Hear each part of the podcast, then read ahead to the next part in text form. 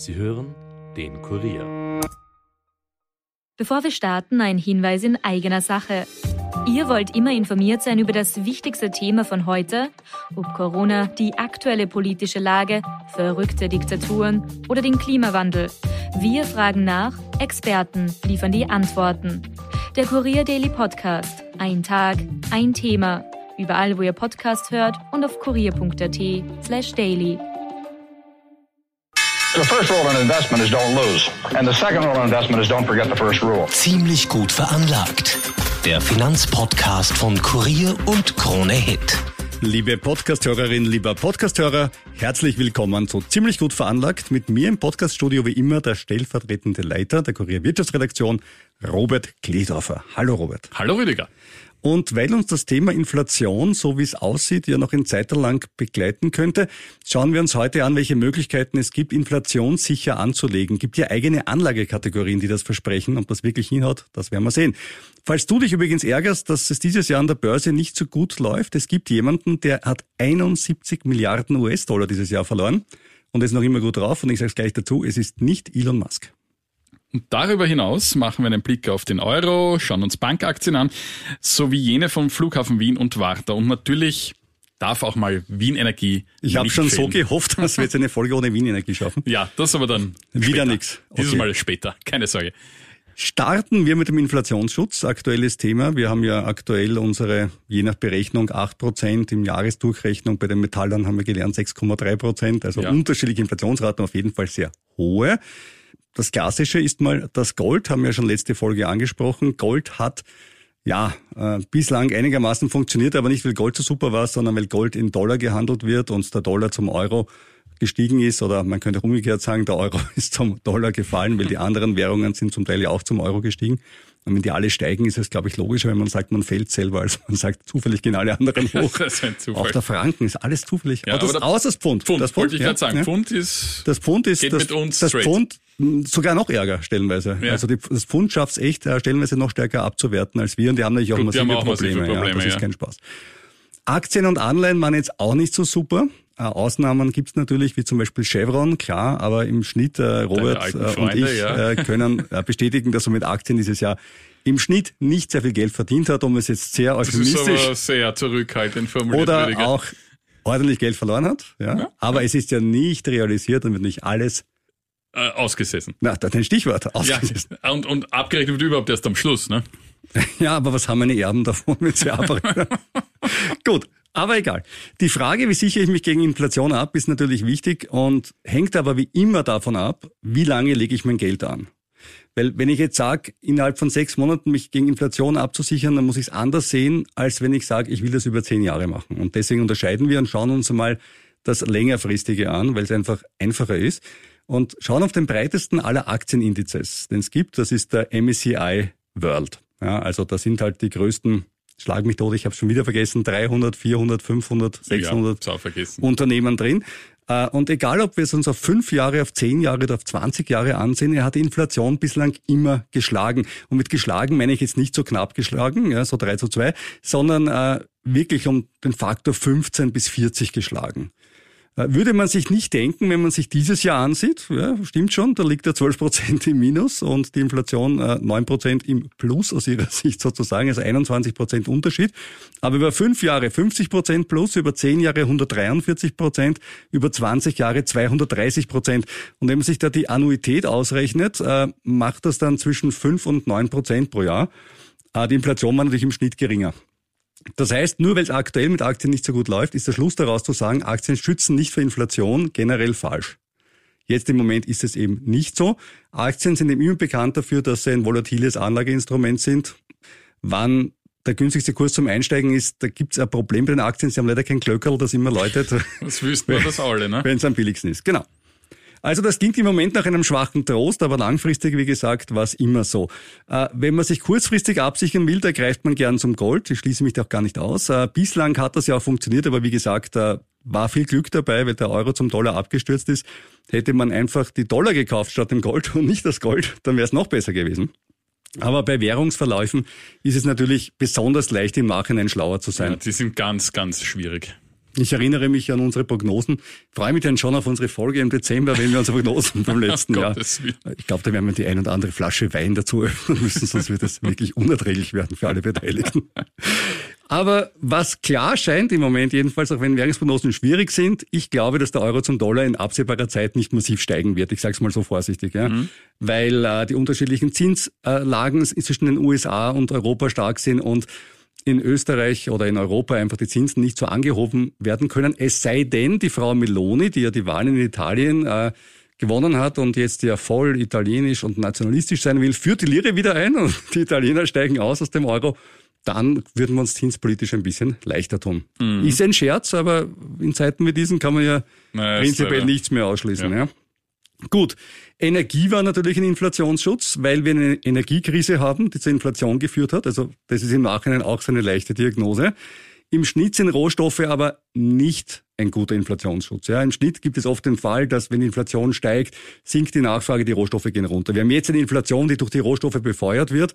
Ja, klar, werden jetzt rückblickend gesehen Chevron-Aktien, Ölzertifikate, was auch immer, eine schlaue Idee gewesen. Aber das ist jetzt eine sehr atypische Inflation dieses Mal. Kommen wir zu den Anleihen. Es gibt ja die inflationsgebundenen Anleihen, da denkt man sich, das ist doch super. Wenn ich eine Anleihe habe, die inflationsgebunden ist und die Inflationsrate ist hoch, na, dann muss das Geld so richtig raussprudeln. Denn an Inflation mangelt es ja nicht dieses Jahr. Wenn wir uns den ETF iShares Euro Inflation Linked Government Bond, wie alle ETFs auch wieder ein sehr einfacher Name, mhm. aber was macht er im Prinzip? Er hat äh, staatliche Anleihen drinnen, die an die Inflationsrate gekoppelt sind. Der ist dieses Jahr um und jetzt kommt's vier Prozent runter. Denkst du jetzt im ersten Moment, wie kann das sein? Wir haben 8% Inflation und ist 4% runter.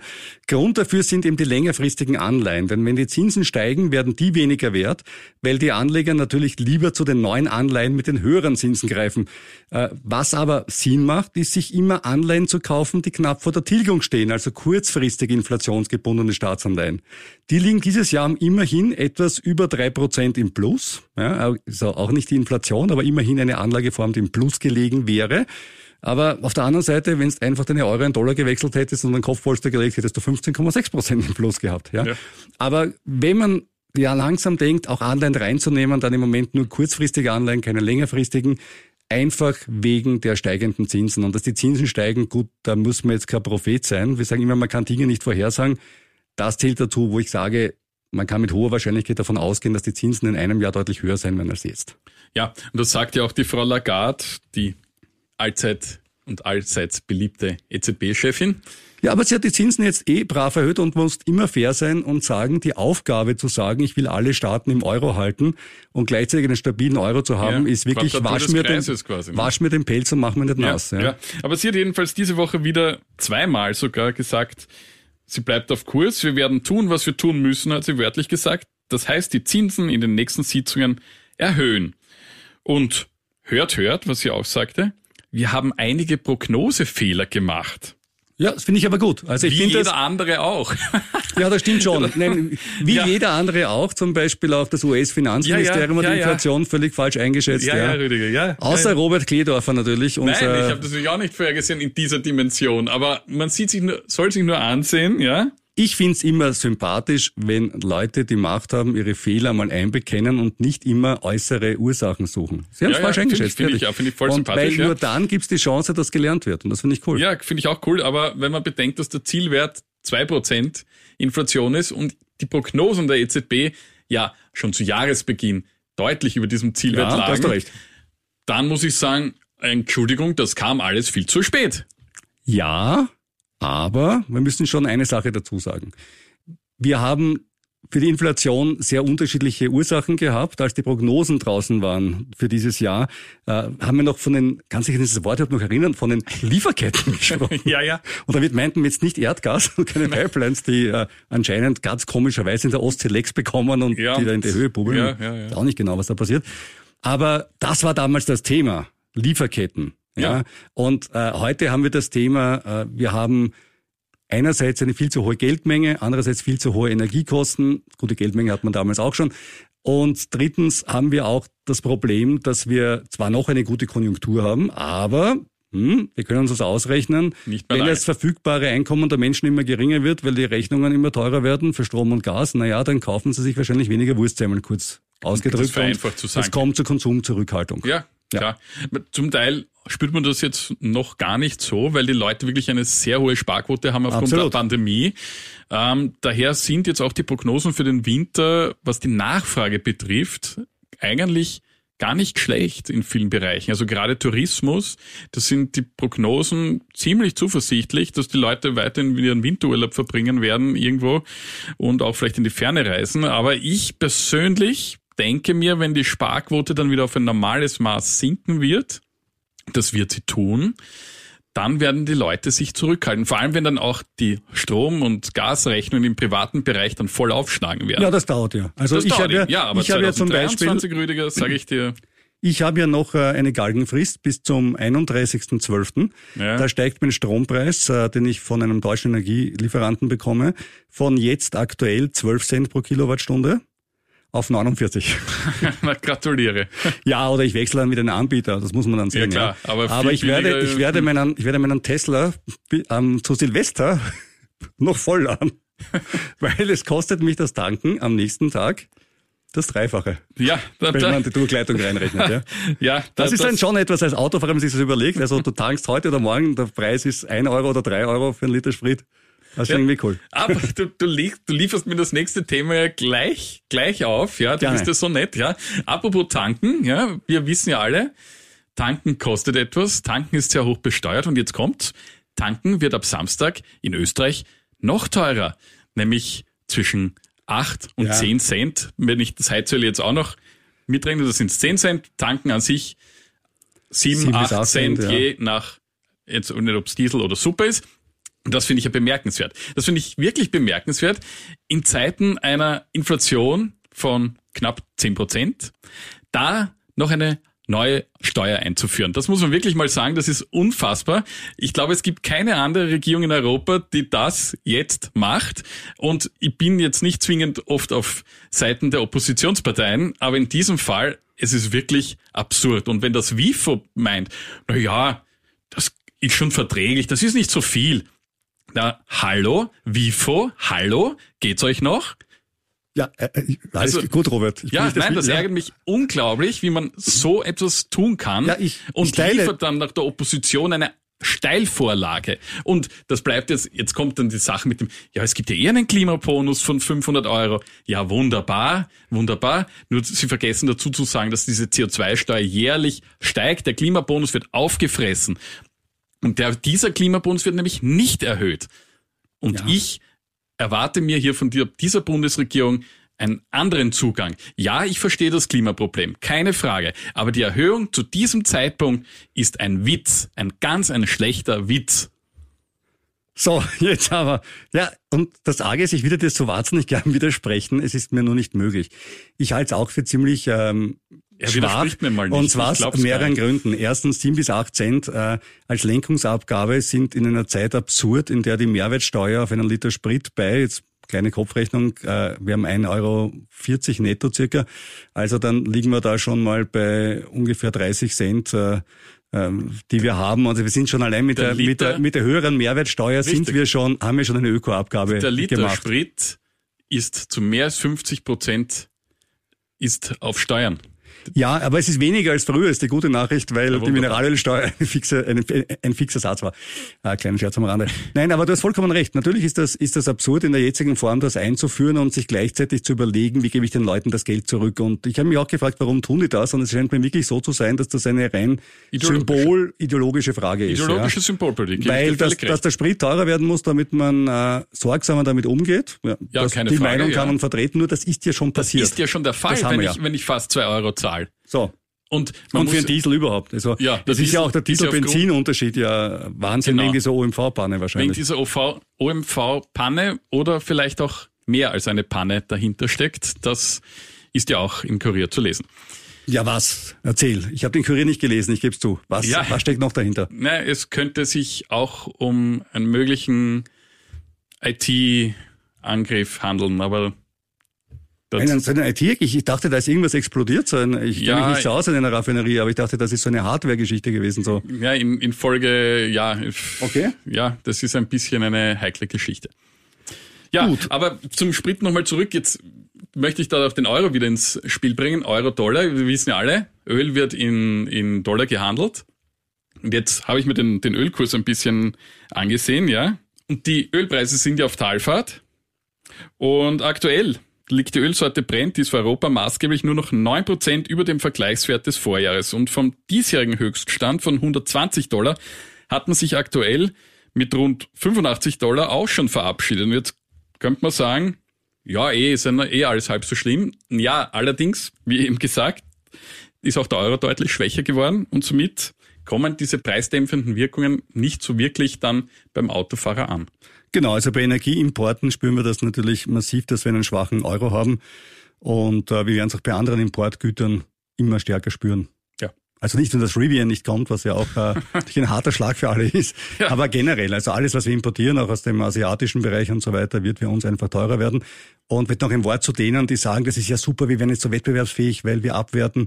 Ich muss es wieder mal sagen, wenn Abwertung zu mehr Wettbewerbsfähigkeit führen würde, wäre Venezuela der größte Exportweltmeister. Ja, ja. Es führt eher dazu, dass nicht investiert wird. Es gehen Konzerne nicht her und investieren ja. hier in moderne Technologie. Dadurch sinkt die Effizienz, äh, weil die Lohnarbeit verhältnismäßig billiger wird. Dadurch ist man technologisch mit der Zeit veralteter, ist nicht innovativ und auf, damit auf Dauer nicht wettbewerbsfähig. Und Gebe das ist die recht. Gefahr. Gebe ich dir recht. Vielleicht in dieser aktuellen Situation nicht ganz so schlecht, weil ja die Unternehmen die hohen Energiekosten ja in ihren Produkten weitergeben müssen. Und jetzt hat man den Vorteil, dass man, wenn man in andere Länder exportiert, gerade in den Dollarraum, dass man diese Weitergabe dort nicht so spürt. Das ist vielleicht noch ein bisschen Glück im Unglück, aber das müsste man dann in den Bilanzen der nächsten Quartale uns Wie schon genau die Tante Jolisch gesagt hat, Gott soll uns vor allem schützen, was gerade noch ein Glück ist. Gell? Ja, an dieser Stelle wie immer unser Disclaimer. Äh, wenn wir in diesem Podcast über Aktien, Anleihen, Gold und Krypto sprechen werden, und ich verspreche, wir werden das heute noch, äh, sind das keine Kaufempfehlungen. Informier dich bitte umfassend, bevor du eine finanzielle Entscheidung triffst. Wir haften für unsere finanziellen Entscheidungen und du für deine. Wenn wir Aktien oder andere Produkte, über die wir sprechen, selbst besitzen, dann sagen wir es dazu. Wie ich es zum Beispiel beim folgenden Thema. Denn mit Aktien verlieren kann jeder, aber gleich mal 71 Milliarden Euro zu verlieren, das ist auch schon mal was. Robert, wer könnte das gewesen sein? Das weiß ich, denn wir haben darüber berichtet. Facebook war's. Mark Zuckerberg, genau, Meta genauer gesagt, so wie die Facebook-Aktie ja aktuell heißt, hat äh, knapp 60 Prozent seines Wertes verloren. Ich habe auch Meta-Aktien, allerdings zum Glück nicht viele. Äh, das heißt, über 47 Milliarden Dollar sind die Facebook-Aktien von Mark Zuckerberg noch wert. Also wir müssen jetzt für ihn nicht sammeln gehen. Und das ist vor allem eine theoretische Zahl, denn wenn er jetzt alle verkaufen würde, würde er für die letzte wahrscheinlich etwas weniger bekommen als für die erste. Aber wie gesagt, er, er kommt wahrscheinlich schon noch irgendwie durch äh, mit den Clever Pizzas und so. Das geht sich aus bei Mark Zuckerberg. Aber für uns die Frage, ist die Facebook-Aktie, nachdem sie jetzt so runtergeprügelt wurde, jetzt eigentlich ein Schnäppchen? Soll man da anlegen oder sollte man sagen, na ja, gut, ist zu Recht verprügelt worden? Und ich sehe das wie folgt. Erstens, Facebook ist runter, weil, gibt's mehrere Gründe. Der erste Punkt ist, die Werbeumsätze gehen runter weil die Konjunktur langsam einbricht und Facebook lebt nur von Werbung und ja, haben eh schon vorher diskutiert, Inflation, Konjunktursorgen. Zweitens, Facebook investiert extrem viel Geld für ein neues, nennen wir es mal Storytelling, dafür, dass sie Meta werden und eine komplett neue Firma werden wollen mit eigentlich noch ungewissen Ausgang, weil so die recht tollen Geschäftsmodelle im Metaverse, die sehen wir halt noch nicht. Und drittens, weil Meta international tätig ist und der starke Dollar natürlich Einkünfte in Euro oder Pfund schrumpfen lässt, sind natürlich im Balance Sheet dann entsprechend weniger Einnahmen. Sie haben ja sehr viele Einnahmen außerhalb der USA und das sind eben drei starke Argumente gegen Meta Facebook. Man nimmt doch an, dass sie wahrscheinlich die Gewinnprognose fürs vierte Quartal nicht erreichen werden. Was spricht für Meta? Sie verdienen schlicht und einfach noch immer wahnsinnig viel Geld und die Aktie ist eben günstig. Aktuelles KGV von knapp 12, das ist für eine Tech-Aktie, wie Robert bestätigen wird, recht wenig. Und auch wenn Meta aktuell viel Geld verbrennt beim Metaverse-Aufbau, vermutlich ist auch was Sinnvolles dabei und kann ihnen einen Vorsprung sichern. Man soll sich halt nur nicht erwarten, dass der Tiefpunkt jetzt erreicht ist. Wenn man jetzt einsteigt, dann am besten mit kleinen Beträgen, um den Cost-Average-Effekt auszunützen, kauft er jedes Monat um 100 Euro die gleiche Aktie, dann bekommst du mehr Aktien, wenn die Aktie weiter unten steht, soweit klar. Bei Facebook jetzt nicht ganz so leicht, weil da kostet ein Stück 140 Euro. Aber wenn du jetzt 5000 Euro zum Beispiel in Facebook anlegen wolltest, dann glaube ich, macht es jetzt mehr Sinn, das in fünf Monaten 1000 Euro zu machen, als zu sagen, ich spüre es einfach genau, heute ist der Tag, da hat's Klingeling gemacht, die Facebook-Aktie war am billigsten. Wir hätten das alle gerne, das Glöckchen, wie gesagt, aber wir haben es halt nicht. Nein. Kommen wir zum Flughafen Wien. Wir haben ja schon darüber berichtet. Der IFM Global Infrastructure Fund, der bereits mehr als 40 Prozent am Airport hält, hat sein Angebot für weitere 9,99 Prozent der Aktien leicht verbessert. Statt wie bisher 33 Euro bietet IFM nun 34 Euro plus Dividende. Das ist keiner Kopfrechenkönig, ein Plus von drei Prozent. Das ist einfach mal so. Hm, ja, und die Aktion wird bis zum 31. Mai des nächsten Jahres verlängert. Der Aktienkurs ist dann auch etwas nach dieser Ansage über 33 Euro geklettert, aber Analysten sehen dennoch mehr Potenzial für das Unternehmen und somit auch für den Kurs und auch das Management des Flughafens rät nach wie vor von der Annahme dieses Offerts ab. Das richtet sich an den 10%igen Streubesitz, weil wir haben das ja schon öfters erörtert. 20 Prozent gehören der Stadt Wien, 20 Prozent Niederöst, 10 Prozent den Mitarbeitern. Und jetzt kommt eine interessante Kuriergeschichte ins Spiel. Ja, jetzt kommt eine ganz interessante Geschichte, von die der Kurier aufgedeckt hat, ins Spiel, nämlich die Eigentumsverhältnisse von AFM haben wir uns näher ansehen wollen. Ich muss sagen wollen, weil wir sind irgendwie nicht bis zum bitteren Ende durchgedrungen. Denn ähm, eigentlich heißt ja, dass AFM äh, zwei australische Pensionsfonds gehört. Aber wenn man sich das genauer ansieht, sind es zwei Luxemburger Fonds und hinter diesen wiederum steht eine Treuhandgesellschaft auf den Caymans. Ja, ich, aber ich habe mir auch schon überlegt, meine Pension in, auf den Cayman-Inseln zu verbringen. Ich finde das in Ordnung. Ja, ich war leider noch nie dort, aber es, glaube ich, ist ganz interessant. Ich glaube, es ist okay. Auf jeden Fall ist es dort ziemlich steuergünstig ja. und deswegen hocken die dort. Wer jetzt letztendlich wirtschaftlicher Eigentümer dieser Treuhandgesellschaft ist, das ist weiterhin unklar. Und, und, die Stadt Wien und das Land Niederösterreich haben auch ordentlich in Sparte gegriffen und haben sich eine Mehrheit beschafft. Sozusagen. Ja, das ist auch ganz lustig. Das hat das Profil wiederum rausgefunden, ähm, indem sie eine etwas, ja, wie soll ich sagen, nicht einfach zu dechiffrierende Ad-Hoc-Meldung des Flughafens sich genauer angesehen haben. Die kam schon einen Tag zuvor und da haben sie offenbar länger gebraucht, um diese zu entschlüsseln, aber sie haben sie entschlüsselt und das ist ganz witzig. Stadt Wien und Land Niederösterreich haben aufgestockt beim Flughafen. Zuvor haben ihnen 50 Prozent der Anteile gehört, nämlich genau 50. 50,0000. Und jetzt, Rüdiger hört zu, gehören ihnen 50,00000095238 Prozent. Und die Aufgabe für die Zentralmatura nächstes Jahr ist, wenn es acht Aktien gibt, die gekauft wurden und sich der Wert so minimal erhöht hat, wie viele Aktien sind draußen?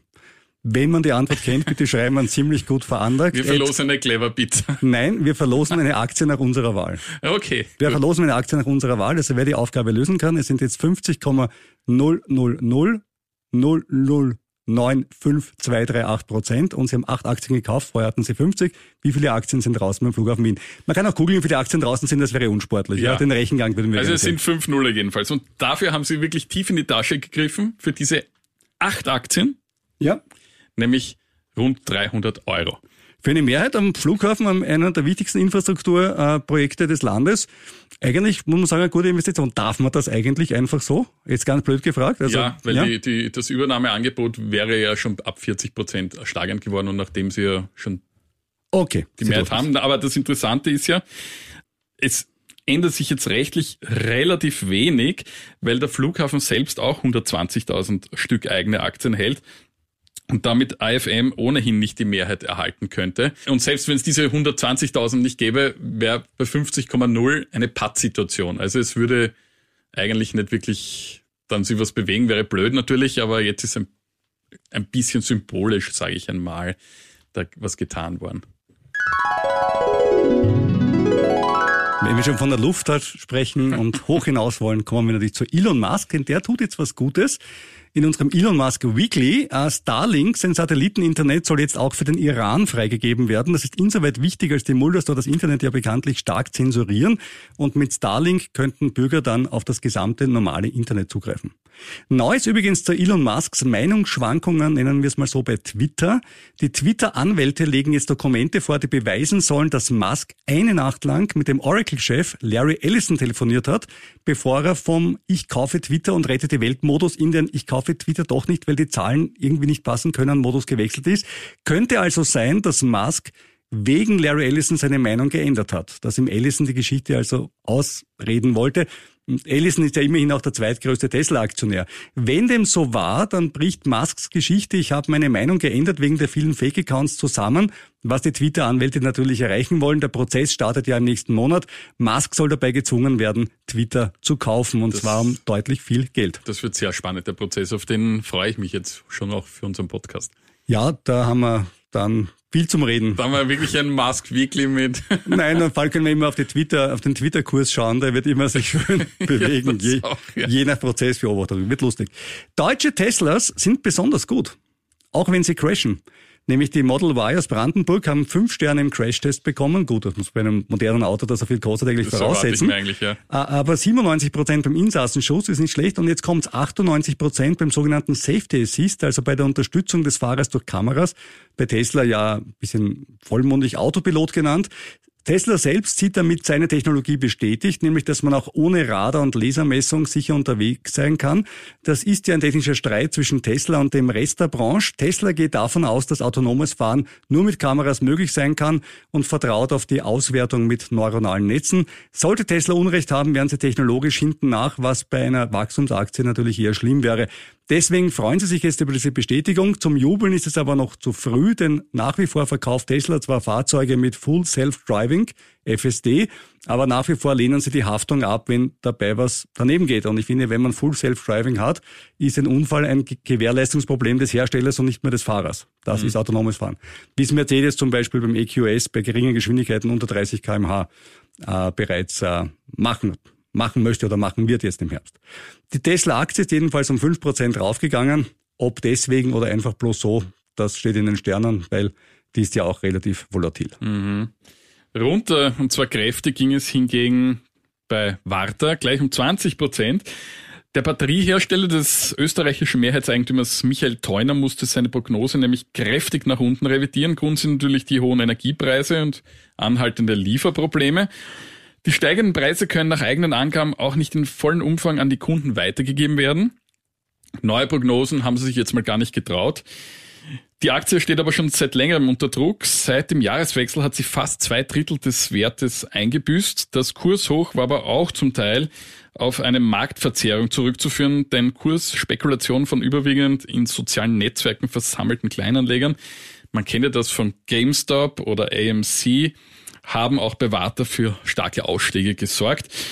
Ich bleibe aber trotzdem dabei, Batterien werden immer wichtiger und von daher bleibe auch ich in dem Titel investiert. Also ich bin da drinnen und ich werde das Kurstief. Lass mich raten, ich darf es gleich ja, aussitzen. Hä? Richtig, lieber ja, Rüdiger. Habe ich mir noch gedacht. ja, du, äh, zwei Drittel verlieren, ich meine, das kannst du mit Facebook auch erleben. Also, ja, eben, ja. Mein Gott, mein Gott. Also, apropos aussitzen. Ja, es gibt was Neues von Wien Energie. Auch Wien Energie hat versucht, die Liquiditätsprobleme auszusitzen. Darf ich den Preis für die holprigste Überleitung dieses Podcasts in Bronze am Band, die ja hiermit oh, überreicht? danke, danke. Ich, ich habe es gern getan. Danke. Nein, weil die Stadtwerke, man hat immer geglaubt, das hat jetzt erst im Sommer so richtig begonnen zu brodeln. Nein, das hat ja schon begonnen im Dezember des Vorjahres. Und da hat damals die Tochter die Stadtwerke informiert über die etwas riskante Situation. Und da muss man sich schon ein bisschen wundern, weil im Dezember war von den hohen Energiepreisen und den Folgen jetzt noch nicht wirklich so die Rede. Sie waren schon höher, ja, richtig, aber es war jetzt noch nicht so an Dramatik, dass man jetzt äh, da wirklich schon Probleme auf dem Horizont. Mm, ja, wir haben ja in den Jahresbericht reingeschaut, äh, in unserer ersten Ausgabe über, in unseren Wien Energie Specials äh, V1.0 für ein paar Wochen. Und da hat man schon gesehen, dass die Verbindlichkeiten in diesem Bereich massiv steigen. Genau. Also das, das hat man ja in der wir Bilanz schon. Wir haben es gesehen, ja. schon gesehen. Aber es war jetzt für den Außenstehenden, oder es war in muss man sagen, jetzt war keine großen Branchenthemen jetzt diese, diese Engpässe an Liquidität. Aber egal. Im Jänner jedenfalls wurde auf Basis eines Umlaufbeschlusses der erste Kredit bei einem heimischen Bankinstitut über eine halbe Milliarde Euro dann schon abgeschlossen. Im März sowie im Juli und August wurden laut Prüfbericht weitere Überbrückungsfinanzierungen über jeweils 500 Millionen Euro vereinbart. Aus dem Cash-Pooling des Konzerns, der ja etliche Unternehmen umfasst, von den Wiener Linien bis zur Bestattung, wurden 600 Millionen für die Wien Energie bereitgestellt. Offenbar dürften dabei, laut der Recherche meiner Wirkschaft von Ihnen, Kollegin Andrea Hodlerschek, die internen Regelungen für Cash-Pooling um das Doppelte überschritten worden sein. Dann wurde es im Sommer nochmals kritischer, das wissen wir bis jetzt. Äh, die Banken wollten nichts mehr geben, das kam zu der bekannten Überbrückungsfinanzierung mittels Notverordnung der Stadt über jeweils 700 Millionen Euro. Zweimal gab's die. Und dann kommen ja noch die 2 Milliarden Kreditlinien des Bundes hinzu. Macht in Summe bereits 6 Milliarden Euro. Richtig, die aber, das wollen wir immer dazu sagen, Natürlich. nicht weg sind. Aber trotzdem teile ich deine Meinung in einem Punkt. Ein gutes Risikomanagement schaut aus meiner Sicht anders aus. Und dieses alles ist gut gegangen und deswegen war alles super, teile ich nach wie vor nicht. Ich auch nicht. Spannende Studie von Bloomberg. Greentech wird von der aktuellen Energiekrise profitieren und das sagen nicht die Umweltschützer, sondern Investoren. 60 Prozent der institutionellen Anleger und 63 Prozent der Kleinanleger gehen davon aus, dass grüne Werte durch die Krise steigen werden, also zum Beispiel Anbieter von Wind- oder Solarenergie. Bislang hat man das dieses Jahr noch nicht gesehen. In Summe liegen die wichtigsten Benchmarks im Minus. Standard Poor Global Clean Energy um über 7 Prozent im Minus. Aber klar, gemessen am Nasdaq ist das natürlich lustiger. Und wenn man noch die 15 Prozent reinrechnet, die der Euro dieses Jahr schon zum Dollar verloren hat, dann bleiben 8 Prozent. Und das ist dann schon wieder die Inflationsrate. Ja.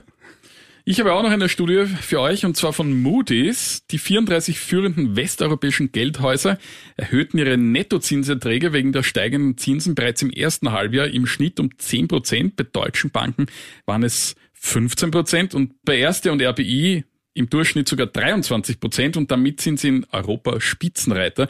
Und da die Zinsen wegen der hohen Inflation ja weiter steigen, dürfen sich die Banken und wohl auch ihre Aktionäre diesbezüglich freuen. Ist jetzt daher ein guter Moment, um bei Bankaktien zuzukaufen? Ich traue mich noch nicht. Gell, es gibt so viele Unwägbarkeiten und Ja. immer wenn was ist, die ich- Bank ich zahlt immer als erstes drauf. Ja, und es, ich, wenn jetzt wirklich größere Ausfälle kommen bei den Krediten, bei den Kreditzahlungen, Ja, wir haben ja nur einen ganz geringen Teil an fixen Zinsen in Österreich, ja, äh, was Wohnbaukredite betrifft. Also bei Äh, den das Privaten meiste ist ist- variabel, ja. bei den Privaten ist das das Problem, bei den Unternehmen natürlich die ganzen Sorgen jetzt bezüglich Rezession. Also ich würde mir jetzt das jetzt nicht trauen, aber dieser Aspekt zumindest ist positiv zu bewerten. Gut. Damit schließt sich der Kreis. Wir haben mit Inflation begonnen, wir enden mit Inflation und das Thema wird uns noch länger beschäftigen. Ich möchte nur eine positive Sache noch zum Thema Inflation sagen. Die Inflation hat auch etwas Gutes, das klingt jetzt blöd, aber folgendes, wenn die Preise steigen und wenn Energie teurer wird, dann werden Unternehmen dafür belohnt, dass sie innovativ sind, dass sie neue Lösungen finden, dass sie neue Produkte anbieten, sich neue Wertschöpfungsketten überlegen und aus einer schwierigen Situation kann auch Innovation wachsen. Und deswegen ist die Inflation von heute eigentlich die Basis des Wachstums von morgen. Und deswegen gibt es auch diese volkswirtschaftlichen Zyklen. Dieses Mal in etwas extremer Art und Weise, weil viele Dinge tsunamiartig zusammengekommen sind, um unsere Freunde von der Wien Energie zu zitieren. Aber langfristig gesehen werden wir vielleicht auch was Positives an der Inflation sehen. Ja, das war's dann auch wieder für dieses Mal von ziemlich gut veranlagt. Wer Fragen, Wünsche, Ideen, Anregungen, Beschwerden hat, dann her damit an ziemlich gut veranlagt@kurier.at. Wer das Rechenbeispiel lösen kann, das wir in diesem Podcast hatten, auch schreiben wir ziemlich gut veranlagt, der Kurier. Ja, unbedingt. Wir verspielen eine Aktie nach Wahl. Ich muss dann schauen, was billig ist. Aber ich, ich glaube, so ein, Wir nehmen, wir, wir nehmen so eine Evergrande. ja, kann man auch machen. 0,12 Cent. Aber das ist wahrscheinlich die Kaufgebühr höher als die Muss ich Aktie. schauen, muss ich schauen, ob ich über, über Dadat, über ADR bekomme, ja, muss ich schauen. Na, schauen wir mal. ja, hört also auch nächste Woche rein. Dann sind wir vielleicht reicher. Aber sicher weiser.